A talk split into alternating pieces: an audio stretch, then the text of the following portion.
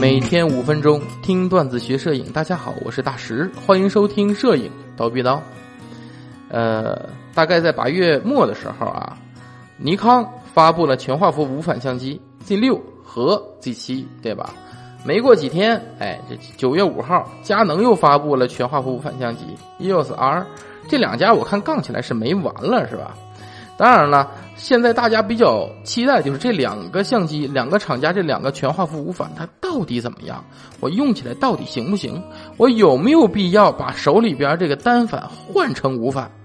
这个咱们今儿可以聊一聊。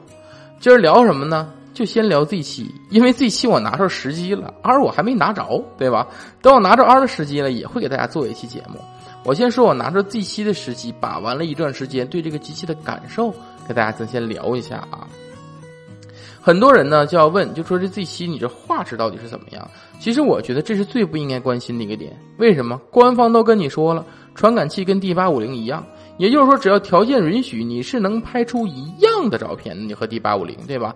所以你问我和 D 八五零比画质什么样？这句话完全不用问，你能拍出一样的照片，对吧？那么你要关心的就是这个所谓的条件，对吧？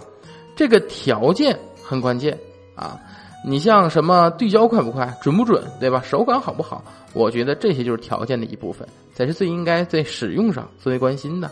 啊，首先手感好不好，我们先说它的重量，对吧？重不重，对吧？我拿着手里边是跟单反一样感觉，还是无反一样感觉？实话实说，这个头啊真不小。我跟我的那个佳能的入门级单反相机啊，D 七六零呃七六零 D 比了一下啊，呃，它比七六零 D 还要大。对吧？还要大一点所以呢，我其实，在轻便方面真的是看不出来啊。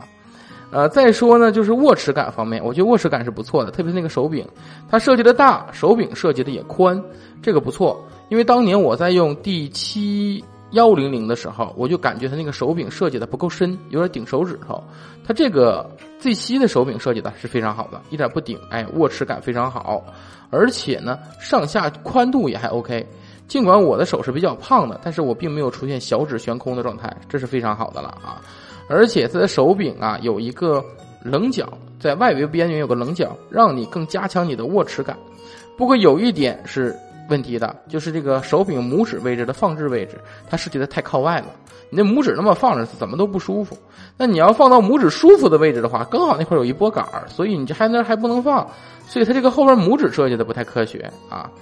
然后呢？再说，经典的啊，开关键的样式设计非常经典，还有那个小红条，对吧？还有那个像计算器一样的 肩屏，对吧？这个单反也是这样嘛。还有异常清晰的背屏，哎，这一点是我非常喜欢的。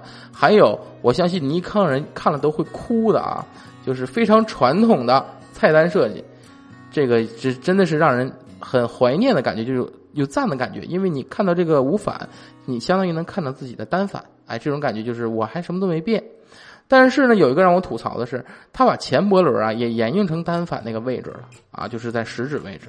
但是呢，它毕竟是无反相机，它手柄还是不大，所以你的食指如果想拨那波轮的话，会和你的中指发生激烈的摩擦，哎，摩擦摩擦，所以这个是非常不舒服的。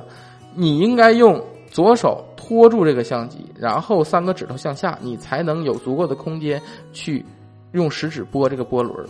但是这就减少了单手去使用的一个，就是一个方便度。那但是呢，这个后波轮方面我倒是比较赞，后轮无算无论是位置啊还是阻尼感方面都特别好。我这边吐槽一下前波轮的阻尼感，阻尼感太强，档位太强了，本来位置就不好，拨起来真的很难受啊。这是前波轮要吐槽一下，其他各方面我觉得很好，包括按键的设计布局，单手也能操控，没有任何阻挡，这个是不错的。但是呢，你要是问我操作这几方面特别棒啊，对吧？哎，那么我是不是就可以买了呢？其实也不是，啊，因为有几点是这个相机我不会去买的主要原因。首先，第一个，我先说它的内存卡，它是一个内存卡，这已经够我吐槽的了。它还是一个 D 叉 Q 内存卡啊，那个对叉 QD 内存卡，完全读反了啊，它是一个叉 QD 内存卡，这个就尴尬了，对不对？你说我还得花钱再买这个卡，花这么多钱买这一卡，哎，真的是就是不划算嘛，对不对？而且。当然了，你会说我我都花两万块钱买相机了，我还差几千块钱买卡是，那你是土豪，我就不在意了。但是单张卡呀，在拍摄时候的确也是不那么安全，这个我相信婚礼摄影师心里都有数，是吧？再第二个呢，我觉得是价格。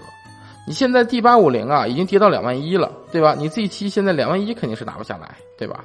那么在操控上，Z 七虽然有一定的水平，但毕竟还是不如 D 八五零来的好啊，对不对？而且 Z 七的体积没小多少，轻也没轻多少，那镜头也不小，对吧？所以与此同时来看的话，我还不如买 D 八五零呢。等到出了 Z 八、Z 九，对吧？我再换可能更好，对吧？这也就是我现在不会买 Z 七的主要原因。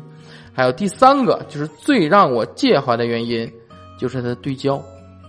呃，它的对焦速度，我正常实验的时候是没问题，但是我加大了一个它的检测难度，就是我对远处的时候是对一幅画去对焦，保证它的反差式的位置好找；近处的时候我是对着一颗显示器，哎，就是我们娜娜老师的显示器啊，它那个显示器吧，边缘和中心位置。它是有一个反差点的，但是那个点也是黑色的，所以看起来反差特别小。你要说对不上，绝对不会啊！我单反一对一准儿，而且之前无反也对得上，就是说反差小，对着比较难。那这种情况下能不能对上呢？呃，我这边呢拍了一视频，大家如果有兴趣呢，可以在我们蜂鸟微课堂的呃微信服务号上回复 Z 七，哎，就尼康 Z 七这两个字啊，到时候输入进去就能蹦出这个视频连接了，大家可以看一下啊。我先给大家描述一下，速度非常令人不满意。远处画上面的对焦速度是比较快的，因为反差比较明显；近处反差不明显的这个显示器位置，对焦就非常的怎么不果决？哎，它要晃一下才对上。那么，为了印证是不是我这一点就是相机对不上呢？我还拿了六 D 出来印证。